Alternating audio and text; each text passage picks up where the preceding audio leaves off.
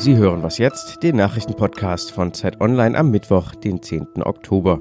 Ich bin Frederik Spohr. Heute sprechen wir über den ehemaligen Interpol-Chef, der in China festgenommen wurde, und die Eröffnung der Frankfurter Buchmesse. Zuerst aber kurz die Nachrichten.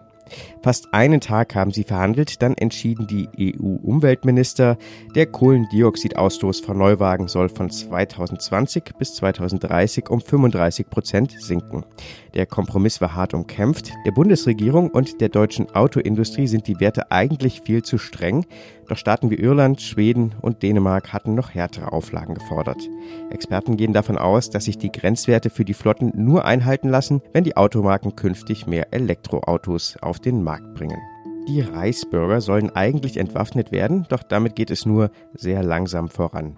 Wie die Süddeutsche und der NDR berichten, haben immer noch rund 600 Anhänger der Gruppe eine waffenrechtliche Erlaubnis. Alleine in Brandenburg besitzen 37 Reichsbürger noch mehr als 150 Schusswaffen und das vollkommen legal. Vor knapp zwei Jahren hatten die Innenminister der Länder die Kommunen angewiesen, den Mitgliedern der Gruppierung die Genehmigung zu entziehen. Redaktionsschluss für diesen Podcast ist 5 Uhr. Diese Episode von Was jetzt wird unterstützt vom Rowold Verlag, der interessierten Lesern mit einem einzigartigen Buch auf schönste Weise ihre Zeit stehlen möchte. Die Ordnung der Zeit vom Physiker und Bestsellerautor Carlo Rovelli bringt den Lesern auf unterhaltsame, erzählerisch packende Art nahe, wie Zeit wirklich funktioniert. Er geht der Frage nach, ob Zeit wirklich real ist oder nur ein nützliches Maß für Veränderungen. Seit Stephen Hawkings Eine kurze Geschichte der Zeit gab es keine so geniale Integration von Physik und Philosophie. Die Ordnung der Zeit von Carlo Rovelli wird Ihre Wahrnehmung der Realität verändern. Einen schönen guten Tag, mein Name ist Fabian Scheler. Herzlich willkommen bei dieser Ausgabe von Was jetzt? Meng Hongwei, diesen Namen haben Sie vielleicht schon gehört. Er war bis vor kurzem Chef von Interpol, der internationalen Polizeibehörde. Außerdem war er in China Vizeminister für öffentliche Sicherheit. Ende September war er dahin zurückgereist, also nach China, und seitdem sagt seine Frau, habe sie nichts mehr von ihm gehört. Nun wurde am Montag bekannt, die chinesischen Behörden werfen ihm Korruption vor und er steht seitdem unter Aufsicht, wie man so schön sagt. Es ist also ein kleiner Politthriller, den ich jetzt mit Shifan Yang bespreche spreche. Sie ist die Korrespondentin der Zeit in China. Hallo Shifang. Hallo Fabian. Hi. Was wird denn Meng Hongwei genau vorgeworfen? Also es geht um äh, Bestechungsvorwürfe, um nicht genauer spezifizierte ähm, Verstöße gegen das Gesetz, was auch immer das heißen mag. Und was aber interessant ist in diesem Statement, ähm, wird auch ausdrücklich betont, dass diese Ermittlungen nötig sind, um den giftigen Strom ein für alle Mal zu bereinigen, den Zhou Yongkang noch hinter sich herzieht. Zhou Yongkang, das muss man dazu wissen, war Mengs ähm, Chef ähm, als Minister des öffentlichen äh, Minister für öffentliche Sicherheit. Zhou Yongkang ist der Politiker, der hochrangigste Politiker, der Xi Jinpings ähm, Antikorruptionskampagne bis jetzt zum Opfer gefallen ist.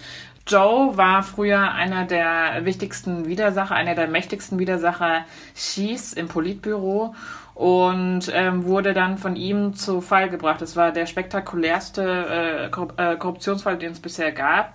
Äh, und Joe ähm, wurde 2015 zu lebenslanger Haft verurteilt. Also er ist sowas wie ein äh, Folgeopfer, wenn man das mal so nennen möchte. Jetzt war aber seine Ernennung, also die Ernennung eines Chinesen zum Interpol-Chef ja auch ein außenpolitischer Erfolg für China. Jetzt sägen sie ihn aber selbst ab. Also wie passt das denn zusammen? Also es passte natürlich erstmal gar nicht zusammen, weil man sozusagen seine eigenen globalen Ambitionen damit torpediert in Brüssel und auch anderswo, auch in internationalen Unternehmen, in allen möglichen Gremien wird man sich jetzt genauer überlegen, ob man ähm, äh, da einen Chinesen an die Spitze holt, wenn da jetzt, äh, wenn das jetzt sein kann, dass er übermorgen einkassiert wird und in ein schwarzes Loch verschwindet und irgendwann wieder ausgespuckt wird, wenn man erst Wochen, äh, wenn man erst nachdem man wochenlang Fragen gestellt hat.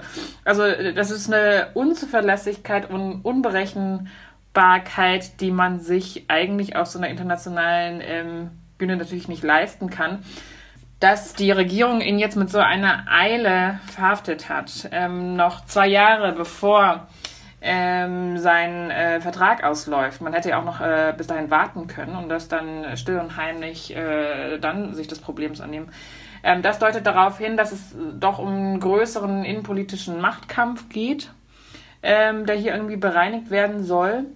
Und ähm, in China gilt nach wie vor, ähm, ja, ähm, innenpolitische Machtfragen stehen an höchster Stelle.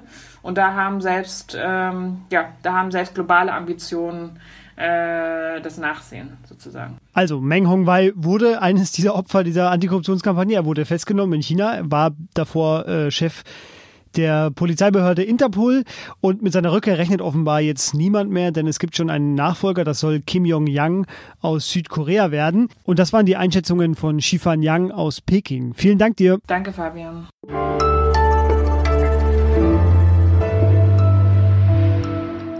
Und sonst so? Heute nehme ich Sie mal mit in den Maschinenraum, in die Herzkammer des Was jetzt Podcasts. Ein Blick hinter die Kulissen, denn ich hätte gerne im Laufe dieser Woche nämlich mit unserem Brasilien-Korrespondenten Thomas Fischermann gesprochen und zwar über die erste Runde der Präsidentschaftswahlen in Brasilien, bei der sich der Rechtspopulist Jair Bolsonaro durchsetzte. Ja, doch wie das eben so ist mit den Korrespondenten, Thomas Fischermann sitzt gerade für eine Geschichte in einem kleinen Dörfchen am Amazonas, ganz ohne Empfang. Seine Wahlanalyse Analyse finden Sie natürlich trotzdem bei uns. Diese Übertragung scheint ja immerhin geklappt zu haben. Und lieber Thomas, falls du das hörst, liebe Grüße an den Amazonas und weiterhin eine gute Reise.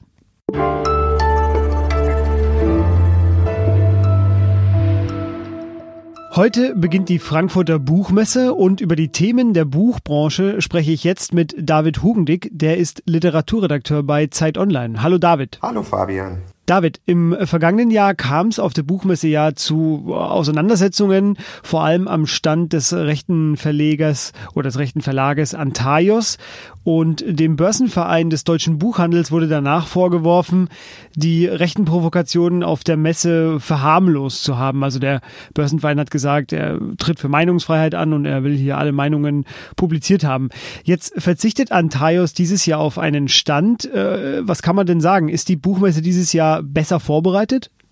Ob sie besser vorbereitet ist, das kann ich schwer sagen. Also, soweit ich weiß, sind es vier bis fünf ähm, Buchverlage dieses Jahr, die so einem gewissen rechten Spektrum zugeordnet werden. Antaios ist nicht dabei, dafür sind es andere Verlage. Ich glaube, das, was die Buchmesse in diesem Jahr vermutlich etwas besser machen wird, ist, dass sie die nicht, wie im vergangenen Jahr, haben sie die ja meines Wissens in den gleichen Gang gesetzt wie die sogenannten linken Verlage, so um sozusagen eine, so eine Art von Diskursraum zu eröffnen, was immer das auch so in diesem Fall bedeuten soll. Äh, in diesem Jahr sind die diese Verlage in einer eigenen Ecke, ich glaube in Halle 3.1, soweit ich es richtig weiß, und äh, stehen da mehr oder weniger etwas abseits des Rests. Ob man das jetzt gut findet oder das jetzt wieder als Ausgrenzung begreift, das kann ich schwer sagen. Ich glaube aber, dass es dieses Jahr zu diesem Eklat halt nicht kommen wird. Quasi eine räumliche Trennung dieses Jahr. Nun äh, fängt die Buchmesse ja heute offiziell an, äh, aber schon am Montagabend hat Inga Maria Malke den Deutschen Buchpreis gewonnen mit ihrem Roman Archipel. Worum geht es denn da und ist sie eine verdiente Siegerin? Sie ist sicherlich eine verdiente Siegerin. Äh, ich finde dieses diese Diskussion immer hinterher, ob jemand jetzt diesen Buchpreis verdient hat und ob nicht andere nicht ihn doch besser bekommen hätten, ist immer so ein bisschen müßig. Also ich finde, in diesem Fall ist das schon eine verdiente Siegerin. Ähm, das ist ein Roman, der, es ist ein sehr komplexer Roman. Es handelt äh, eigentlich von drei Familien äh, ähm, und es spielt auf Teneriffa, auf der spanischen Insel. Und es ist im Grunde eine rückwärts erzählte Familienchronologie. Also es fängt an in der Gegenwart und es erzählt sich gewissermaßen zurück äh, bis ins Jahr, ich glaube es ist 1918 und 19. Und eben, eben in dieser rückwärts erzählten Chronologie werden sozusagen diese ganzen, äh, letztlich so ein ganzes Panorama der spanischen Geschichte auf, ähm, ausgebreitet. Es geht um die Franco-Diktatur, es geht auch um die Folgen der Franco-Diktatur und eben auch um die sozialen Stände dieser Zeit. Also es geht um eine adlige Familie, um eine bürgerliche Familie und eben um eine Familie, die ähm, sozusagen aus einer niedrigeren äh, sozialen Schicht kommt. Und diese, diese drei Familien sind mehr oder weniger ineinander ver verwoben, wenn man so will. Und das ist ein sehr, sehr kunstvoller Roman. Es ist sehr, sehr, also es ist sehr, sehr gut, gut konstruiert, aber auch nicht unumstritten. Also es gibt auch genug äh, Kollegen, die das jetzt nicht für die beste Wahl gehalten haben. Also das war das erste Highlight, der, die Vergabe des Deutschen Buchpreises. Jetzt ist ein anderes Highlight, über das immer gesprochen wird bei der Buchmesse, äh, das Gastland. Das ist dieses Jahr Georgien. Jetzt interessiere ich mich dafür, äh, welchen nachhaltigen Effekt hat es denn, Gastland zu sein? Also äh, muss ich mir das so vorstellen, dass jetzt nächstes Jahr alle in Deutschland georgische Autorinnen lesen oder fahren jetzt viele Deutsche dann nach Georgien, weil sie das Land auf der Buchmesse kennengelernt haben? Also kann man denn dazu was sagen? Ja gut, also als Reiseland ist ja Georgien jetzt nicht mehr ganz unbekannt in Deutschland, aber ich, es lässt sich immer ziemlich schwer einschätzen, wie die Auswirkungen die, dieses Gastlands sind dann letztlich auf den Literaturmarkt. Also ähm, im Fall von Georgien ist es so, dass eigentlich die georgische Literatur jetzt in Deutschland gar nicht so unbekannt ist. Also das ist jetzt schon nicht so, dass es jetzt keine ähm, exotische Literatur, die, die man da jetzt äh, in Deutschland zum ersten Mal richtig kennenlernt. Und natürlich ist die Frankfurter Buchmesse auch eine Geschäftsmesse. Das heißt, es wird sicherlich in dem Sinne Auswirkungen haben, also der Gestalt, dass ähm, womöglich Agenten und auch ähm, Buchverlage auf die ein oder anderen georgischen Autoren jetzt, jetzt wieder aufmerksam werden. Äh, und dann kann es sein, dass auch in den kommenden Jahren andere georgische Autoren jetzt in den Verlagen plötzlich erscheinen, in deutschen Buchverlagen. Vielleicht äh, wird man ja dann in äh, fünf oder zehn Jahren deutlich mehr georgische Autoren bei uns auf dem Markt haben. Das war jedenfalls äh, David Hugendick, der bei Zeit Online für die Literatur verantwortlich ist. Vielen Dank dir, David. Ja, gerne. Und in äh, Frankfurt werden in den kommenden Tagen fast 300.000 Besucher erwartet. Und am Sonntag wird auch noch der Friedenspreis des deutschen Buchhandels vergeben. Und das war was jetzt an diesem Mittwoch. Sie haben Fragen oder Kritik zur Sendung oder Sie wollen mir vielleicht sogar wegen der Buchmesse ein Buch empfehlen. Nur zu. Schreiben Sie an wasjetzt.zeit.de und wir hören uns dann morgen wieder.